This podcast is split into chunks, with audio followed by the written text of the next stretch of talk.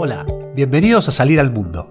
Estoy muy feliz de compartir con ustedes mi conocimiento y experiencia sobre comercio exterior. Siempre fue una pasión para mí ayudar y quiero que pueda ser accesible para todo el mundo y cualquier persona pueda concretar su propio negocio internacional. Soy Diego Bruno, soy licenciado en Comercio Internacional y hace más de 20 años que trabajo en proyectos de importación y exportación para emprendedores y pymes. Mi objetivo es semana a semana darles herramientas simples y concretas para que puedan avanzar con éxito en sus proyectos de importación o de exportación. También tendremos invitados para que nos cuenten en primera persona cómo fue su experiencia de salir al mundo. Los invito entonces a compartir conmigo este hermoso y encantador desafío de juntos salir al mundo. ¿Se animan? Los espero.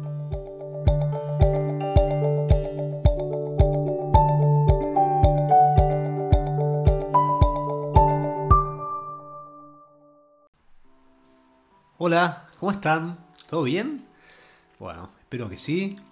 Les doy la bienvenida a un nuevo episodio de Salir al Mundo. Es el episodio número 10. Así que wow, nunca pensé que iba a llegar a los 10 episodios. Así que acá me entienden. Muy contento de, de poder seguir con este proyecto. Y de bueno, compartir con ustedes todas estas experiencias y todo lo que he aprendido en este tiempo. También les recuerdo que me pueden seguir en redes sociales. Salir al Mundo 2021 donde ahí les comparto un poquito mi día a día y está bueno si quieren mandarme mensajes o contarme en qué andan sus proyectos. Todos los comentarios van a ser muy, muy, muy bienvenidos y obviamente si quieren que trate algún tema en particular y demás, eh, sería buenísimo que puedan mandar ideas para ir pensando en nuevos episodios y nuevos podcasts. En este episodio es la segunda parte de cómo iniciar un proyecto de exportación exitoso. la primera parte les hablé mucho de, la parte directiva, de, la posibilidad de que esté dentro de la visión de la empresa. Y ahí, eh, disculpe que exista tanto, pero realmente creo que es la clave. Cada, cada proyecto que pasa, cada nueva experiencia que tengo, confirmo mucho más que desde ahí, desde ese espíritu, de esa motivación, nace un proyecto de exportación exitoso. Un caso real de la última semana, estaba dando una charla a empresas que están tratando de iniciarse en el proyecto exportador. Y bueno, cada vez que inicio una charla, hago una pregunta básica para, introducir, para ver qué, piensan las personas que están participando y ver qué me cuentan. ¿no? Es una pregunta muy simple y abierta. ¿no? Es, ¿Qué es exportar? En general las respuestas son bastante comunes, ¿sí? vender más, vender en el exterior, generar nuevos negocios. Y esta vez uno de los empresarios que estaba participando y me dijo algo que nunca había escuchado hasta este momento. Que para él exportar tenía que ver con tener una parte de, su empresa, de su negocio, de su historia, de, su propia cultura en otro país. Era, iba más allá de vender, tenía como otra concepción, era una mirada distinta. ¿sí? También que obviamente hubo un negocio y en épocas, como decimos nosotros, de vacas flacas, a nivel local le permitió pagar sueldos, le permitió dar una continuidad a ese trabajo. Esa diversificación que había logrado le permitió una mayor sustentabilidad. Y estaba claro que lo decía de otra manera, ¿sí? Se veía una filosofía de trabajo diferente. Y también él mismo dijo, a mí a veces me cuesta que la gente entienda esta forma de trabajar. Que en general las empresas los proyectos de exportación se realiza con una búsqueda de, resultados de corto plazo, ¿sí? unas medidas cortoplacistas, de, de urgencia, de emergencia, y no como siempre decimos, como una visión de la empresa a largo plazo. Y no lo cuento solo porque suena bien y es lo que uno pregona, sino que realmente era un caso de éxito. La empresa tiene exportaciones regulares, incluso a mercados como Estados Unidos, un mercado muy exigente, y esa visión que tuvieron la pudieron llevar adelante y concretarla. Eh, casos reales de esto que vamos hablando, ¿no? Bueno, para cerrar esta anécdota que me contó la empresa, volviendo a la pregunta original, ¿qué es exportar? Puedo decir que exportar es cumplir un sueño. Y como ese sueño ¿sí? genera una energía distinta, una motivación extra, es como el cimiento más importante del proyecto y la probabilidad de crecimiento termina siendo exponencial en estos casos. Che, digo, ¿y ahora qué hacemos? Y bueno, ahora te toca a vos. Te toca desarrollar tu propio negocio de exportación. ¿Te animás? Espero que sí. A continuación lo desarrollo y te sigo contando cómo avanzamos en este proceso. Siguiendo con los temas que tenemos que analizar de la empresa, uno muy importante tiene que ver con los productos o servicios que ofrecemos y qué cuestiones vamos a tener en cuenta de este aspecto para la internacionalización de la empresa. El primero, obviamente, es saber qué productos vendemos, cuáles de ellos son los más vendidos, qué unidades de negocio tenemos dentro de nuestro portfolio, también si hay algún tipo de estacionabilidad de la demanda. ¿sí? Esos son los temas iniciales que tenemos que ir considerando. Por otro lado, la facturación. ¿Cuáles son los productos que más facturación generan? ¿sí? Acá me pasó en un momento que estábamos haciendo un proyecto. Cuando la empresa presenta todos sus productos, eran más de 200. Pero la realidad es que la facturación solo estaba en un 20%. ¿sí? Aplicaba la, la regla de Pareto no, no tenía sentido analizar toda su oferta si en realidad los productos que, podían tener cierta chance internacional eran unos pocos. ¿sí? Entonces a partir de ahí es importante empezar a desmenuzar un poquito la facturación y entender dónde está el negocio de la empresa y cuáles son los productos que más chances van a tener internacionalmente. Otro tema relacionado a los productos y a los servicios, siempre hablamos de las dos cosas, es el tipo de diferenciación, hay algún diseño exclusivo, hay algo pensado hacia el exterior. También en caso de la semana pasada, un cliente que fabrica muebles interesado en exportar. Empezamos a charlar y bueno, contame el producto, lo había visto por internet y demás, pero eh, en el caso de los muebles hay un tema de logística, ¿sí? Siempre la idea es tratar de no, no exportar aire, ¿no? Entonces ya me contaba que eh, ya en el mismo diseño del producto ya habían pensado una forma de de desarmar los muebles, ¿sí? que ocupen el menor espacio posible, tener en cuenta los pesos. ¿sí? Ya tenían pensado un producto o un diseño que contemple la exportación. Todo esto también sirve para el siguiente paso que puede tener un proyecto. Decir, bueno, ¿cuáles son los productos punta de lanza? ¿Cuáles serán los productos que yo sume en mi oferta exportable? Y ahí también la información que tengamos del mercado internacional nos va a ayudar muchísimo el otro día en una reunión con un cliente que producen eh, insumos para refrigeración. Estaban haciendo un trabajo de, investigación de mercados en Perú y un cliente le comentó que compraban un producto similar al que ellos fabricaban en España. Entonces le pareció raro, ¿no? Decir, bueno, que vayan a buscar a España eh, este tipo de productos, ni siquiera en China, ni siquiera en Latinoamérica. Y bueno, hay, hay una información, ¿sí? ¿Por qué están yendo a buscar? ¿Qué tiene diferente ese producto? Bueno, a partir de eso es donde pueden buscar una diferenciación a los productos que tienen hoy en día en su portfolio. Otro tema importante es conocer los márgenes que están teniendo los productos, ¿sí? También casos reales, eh, analizando los márgenes de los productos que ofrecía la empresa, no había mucho para, sacar, ¿sí? no había donde sacar dinero para hacer mejoras necesarias, mejoras en envases, embalajes, eh, tiempos de producción, o sea, en general, cuando nos exponemos al mundo, cuando salimos al mundo, bueno, va a volver algún feedback y vamos a tener que realizar alguna mejora, ¿sí? es lo más normal si hablamos de pymes latinoamericanas. Entonces, eh, necesitamos recursos para poder adaptar, para poder sacar una certificación inclusive, que son cosas más caras, pero bueno, necesitamos que los productos que ya vendemos actualmente tengan los márgenes suficientes para poder apoyar el proyecto de exportación. En línea con los que le decía en el punto anterior, si es necesario que los productos tengan algún tipo de certificación, ¿sí? ya sea de calidad, en caso de alimentos, eh, seguridad eléctrica, bueno, en fin, Cualquier certificación es importante conocer si el producto ya la tiene o es parte del trabajo obtenerla para poder llegar a los mercados que tenemos de destino.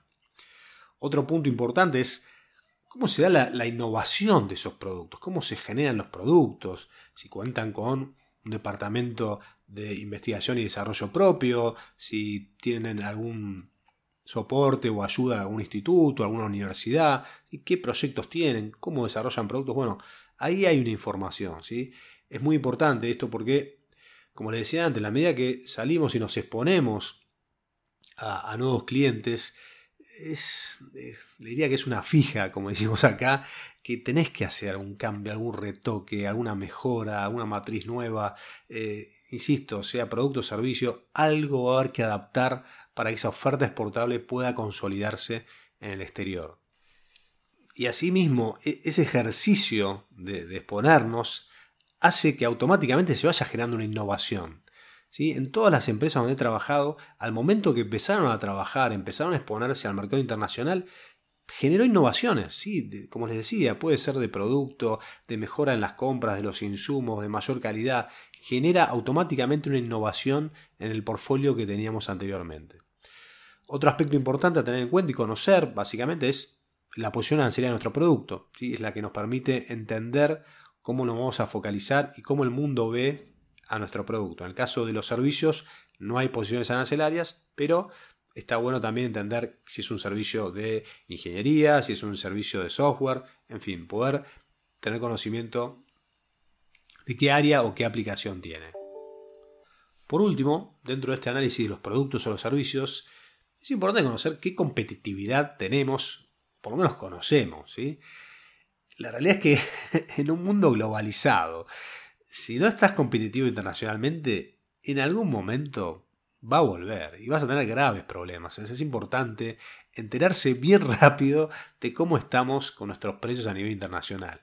Y siempre digo lo mismo, precio, producto, servicio, ¿sí? todo lo que incluye ese precio que paga el cliente, ¿sí? no solo el producto adhesivo o el servicio, sino toda la propuesta de valor. La siguiente es el área comercial, ¿no? donde tratamos de relevar los aspectos básicos de marketing que tiene la empresa. Lo podemos enumerar como qué segmento objetivo tienen, qué tipo de cliente, si es un cliente empresa, si es un cliente final, si es un B2B o B2C. Si tenemos rankeados los clientes, ¿sí? hay clientes más rentables, menos rentables. En el caso de tener una distribución, ¿qué es lo que necesitamos de ese distribuidor? Si es solo una venta del producto o también se requiere que tenga un postventa.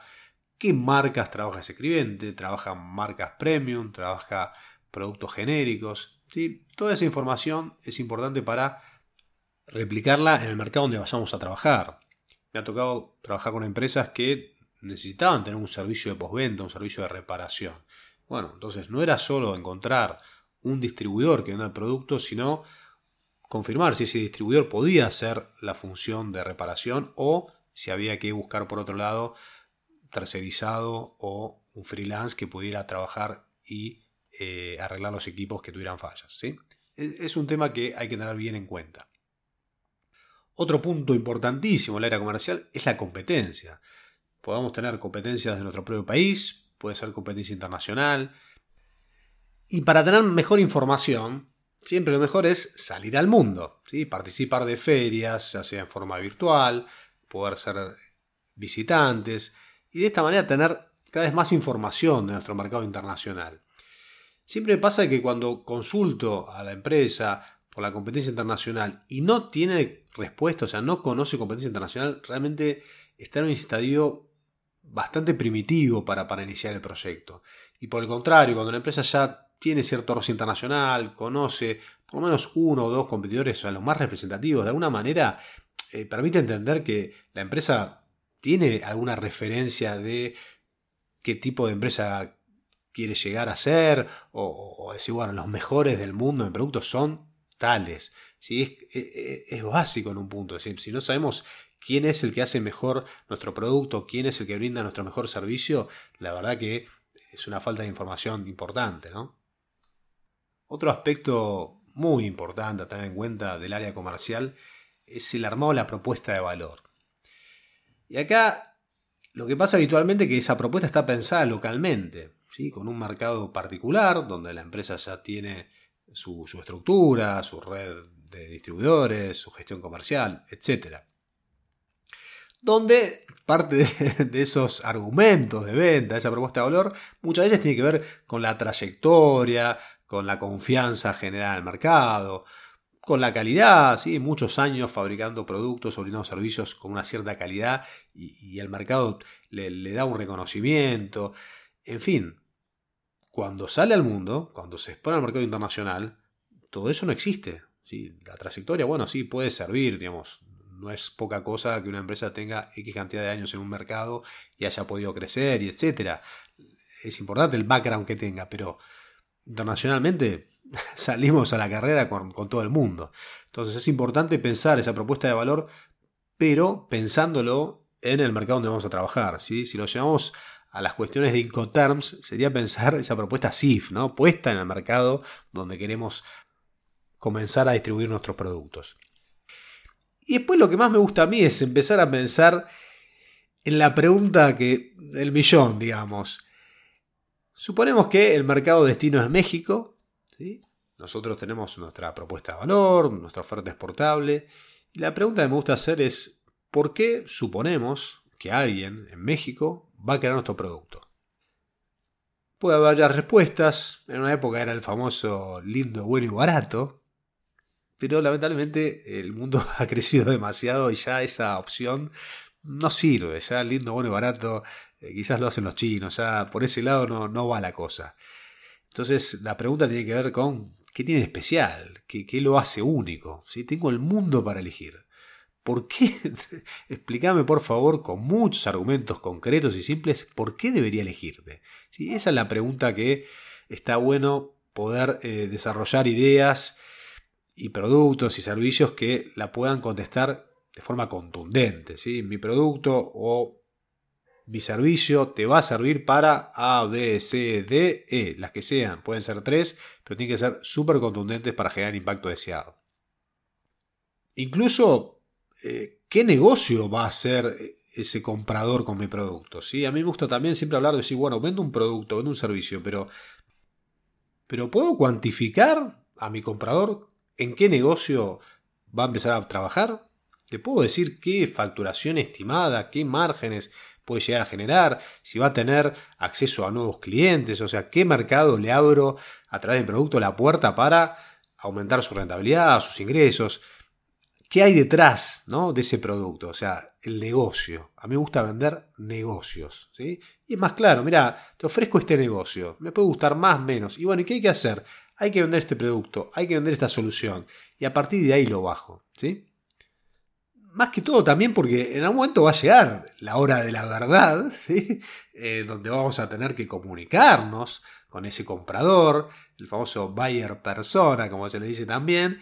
Y bueno, es a través de un mail o lo que fuere, pero en un momento va a haber una llamada telefónica, un Skype, un Zoom, un Meet o una visita presencial donde tengamos que decir hola, ¿qué tal? Acá Diego Bruno, sí, ¿qué tal? Buenas tardes, ¿usted qué quiere?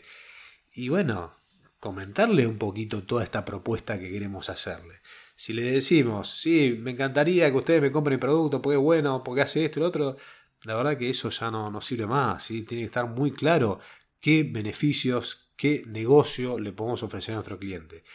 Y encarar la charla, ese momento crucial donde tenemos a veces poco tiempo para, poder mostrarnos y generar cierto impacto en el cliente es meternos en el negocio, ¿sí? hacer una propuesta de valor que de alguna manera tenga que ver con las necesidades de, esa empresa o que realmente vengamos a, brindar soluciones. ¿sí? Y no que me quieran comprar porque me gusta vender a mí, sino que realmente podemos cambiar el futuro o la proyección de nuestro comprador con respecto a nuestro producto y mercado.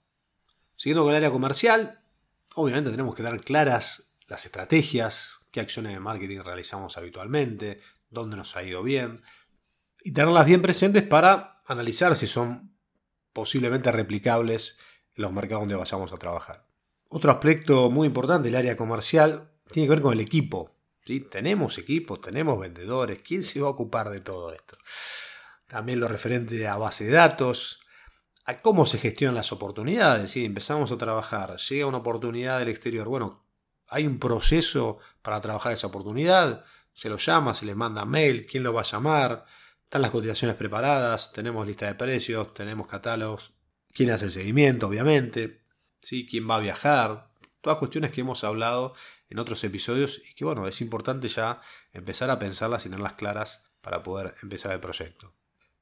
El otro día, hablando con un cliente de este tema, ¿no? de, de la necesidad de viajar, estaban en una etapa de ya habían relevado un mercado, ya tenían varios contactos, ya habían concretado una venta y bueno, poco la propuesta era, bueno, gente, vayan a charlar, eh, conózcanse, visiten a los distintos clientes, eh, eran distribuidores, ¿no? O sea, acompañan al distribuidor y visiten clientes, analicen qué acciones se pueden hacer en el punto de venta. Y ahí una de las personas que estaba participando dice, a nosotros nos cuesta viajar localmente, ¿sí? Había distribuidores eh, en otras provincias, digamos, a, 3, 4 horas de donde estaba la fábrica y les costaba viajar, les costaba moverse. Bueno, realmente dije, bueno, es un tema que tienen que empezar a, a considerar porque es imposible, ya lo hemos visto, o sea, si no nos acercamos al mercado, si no estamos cerca, es muy difícil hacerlo crecer y desarrollarlo de buena forma, ¿no? Bueno, llegando a los últimos puntos del área comercial, podemos considerar el área técnica, si es un producto que tenga ciertas especificaciones o que necesite un soporte técnico, si la, empresa va a tener una oficina técnica o alguien que pueda contestar preguntas al respecto. en la misma línea, sí, el, área de reclamos, postventa, cómo se va a gestionar eso. Y en esa línea lo más importante es eh, la política de garantía. ¿no? Eh, y ahí la recomendación más importante es que realmente se escriba esa política de garantía, que no sea la garantía se considera bajo uso normal, no, que realmente diga desde qué fecha, ¿sí? Acá, caso real, por ejemplo, pensemos en una importación de una máquina, ¿sí? Se fabrica en China y se exporta a Uruguay, por ejemplo. La máquina llega a Uruguay, se instala en el cliente y tiene un año de garantía. El cliente la empieza a usar y al Mes 11 se le rompe. Se comunica con, el proveedor y dice, bueno, se me rompió la máquina. Bueno, el proveedor le dice, está fuera de garantía. ¿Cómo está fuera de garantía? Si es un año de garantía. Sí, pero ¿desde qué fecha para usted es un año? No, por supuesto, desde que me llegó la máquina. No. Ahí está el primer problema de estas cuestiones. En general, en la política de garantía, por eso es importante tener la política, lo que se declara es la fecha de fabricación de esa máquina. ¿sí? Después, si tarda 45 días o 35 y si el cliente le instala, no sé, a las 3 semanas, no es ese momento el que el periodo, digamos, de donde comienza a considerarse la garantía, sino el momento que está hecha la máquina. Así que para tener bien en cuenta este punto es importantísimo. Y también, en este caso la máquina es como muy claro, pero me ha pasado con eh, empresas que exportaban productos de cosmética y me acuerdo, de, nos mandaban la foto de, Ecuador con una caja con muchos productos abiertos, donde obviamente se había desperdiciado el, contenido de los productos.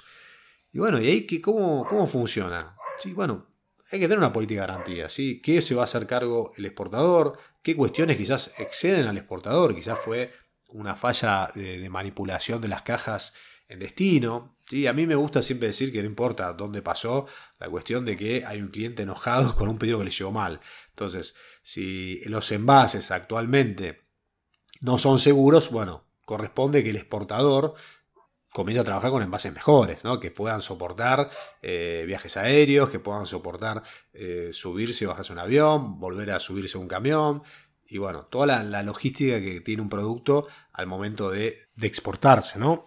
Así que es bien importante tener en cuenta todas estas cuestiones. Por último, en el área comercial, cuestiones básicas como la lista de precios FOB, los descuentos, si hay descuentos por cantidad y qué formas de pago podemos ofrecer, ¿no? Otras de las grandes áreas a analizar es el área industrial. En este caso también hablo de una software factory o una fábrica que produce productos de plástico, digamos. Quizás la Software Factory tiene metodologías ágiles, eh, trabajan bajo el sistema Scrum y quizás en una fábrica más tradicional trabajan sobre métodos y tiempos, ¿sí? pero el concepto para poder analizarlo es similar. Y ahí las cuestiones a analizar. Tiempo de producción, si están de acuerdo a los estándares internacionales, cuánto tiempo tardamos en entregar ese producto o servicio, Cuestiones que también son muy importantes si la producción es propia o tercerizada. ¿sí? Me ha pasado eh, con una fábrica de zapatos muy lindos, eran zapatos especiales para, para tango, tenían como esa connotación tanguera, digamos, y bueno, tenían muy buena salida internacionalmente. Pero la fábrica no era el que vendía, ¿sí? el que vendía diseñaba nada más. Entonces había un componente muy grande del costo que estaba tercerizado y obviamente muy difícil de, de controlar esos valores, de controlar los precios, de bajar costos. Entonces era realmente un limitante para este tema. Otra cuestión claramente tiene que ver con la capacidad productiva. ¿sí? ¿Cuánto podemos fabricar hoy? ¿Qué potencial de crecimiento tenemos? Si las instalaciones están de acuerdo a, las exigencias que podemos tener internacionalmente. Obviamente cuestiones de ubicación, ¿sí? puertos cercanos, aeropuertos cercanos. ¿Qué equipamiento tiene la empresa? ¿sí? Si es equipamiento moderno, si el equipamiento está obsoleto o incluso lo mismo que antes. Quizás no tercerizan toda la producción, pero hay procesos tercerizados que también influyen en el costo y la posibilidad de una mejora en la competitividad. Otra cuestión tiene que ver con los insumos, con las materias primas, eh, si las compran localmente, si son importados. ¿sí? En este caso siempre es muy común que la medida que la empresa empieza a trabajar con la necesidad de estar competitivo internacionalmente, es muy habitual que también vaya al mercado internacional a comprar es como una cuestión que se da muy, muy, muy seguido, ¿no? Empiezan a exportar y para mejorar sus costos necesitan comenzar a importar productos. Después, por último, todo lo que es control de calidad. ¿sí? Acá es un tema importantísimo. Recuerdo siempre un caso que, que me marcó la vez que lo escuché. Se trata de una empresa que vendía máquinas agrícolas y el destino era Cuba. Y bueno, pasaba un poco que contaba antes. Los cubanos le decían, bueno, ¿por qué debería comprarles a ustedes? Puedo comprar en Europa, tengo las mejores marcas, ¿por qué me voy a arriesgar? Bueno, la empresa trabajó, trabajó y logró concretar esa primera exportación. Cuestión de que, bueno, la máquina se exportó a Cuba. Llega la máquina, hacen una revisión y, sorpresa, faltaban las ruedas. Sí, como escucharon, faltaban las ruedas. Estaba toda la máquina, pero no estaban las ruedas. Y obviamente son unas ruedas especiales para esa máquina, ¿sí? para todo lo que es agricultura. Y bueno, había que resolver el tema de las ruedas y se imaginarán que enviar esas ruedas vía aérea sería una fortuna. ¿Y qué había pasado?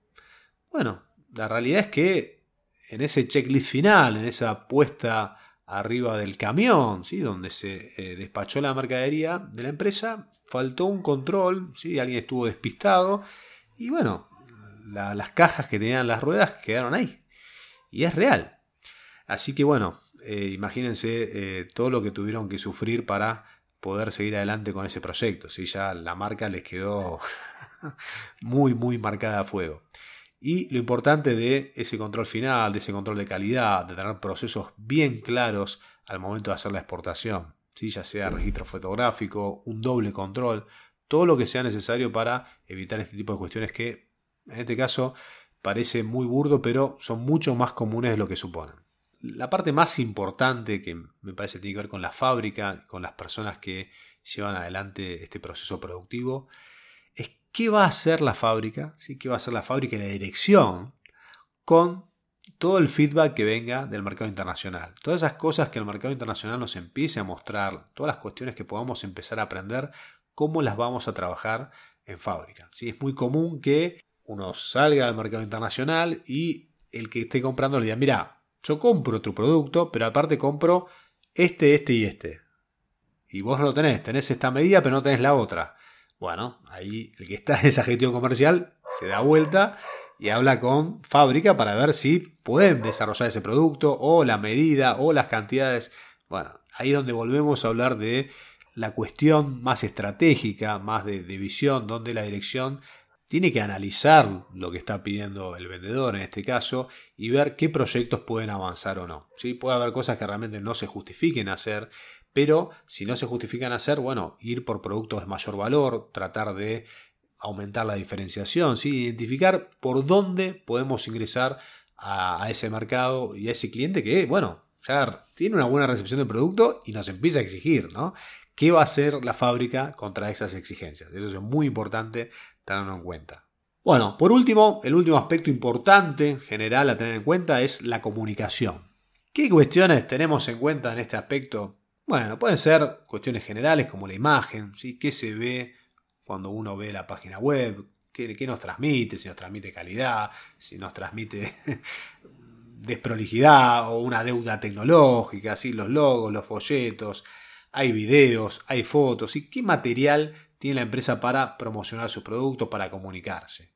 Otra cuestión que tiene que ver con la comunicación es lo que yo llamo el toolkit de ventas. ¿sí? Cuando un cliente dice, ok, te empiezo a comprar, bueno, ¿qué le damos? ¿Qué herramientas le damos para que pueda promocionar el producto en su mercado? Tanto para su cliente interno, o sea, imagínense un gerente que toma nuestro producto y dice, bueno, ¿qué herramientas les doy a mis vendedores? ¿Sí? Entonces le doy herramientas a mis vendedores y qué herramientas van a tener los vendedores para ofrecer el producto al cliente final.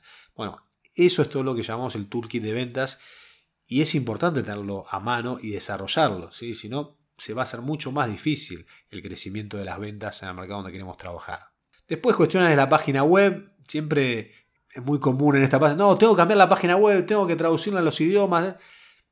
Bueno, sí, ¿para qué? Sí, siempre nos tenemos que preguntar para qué las cosas.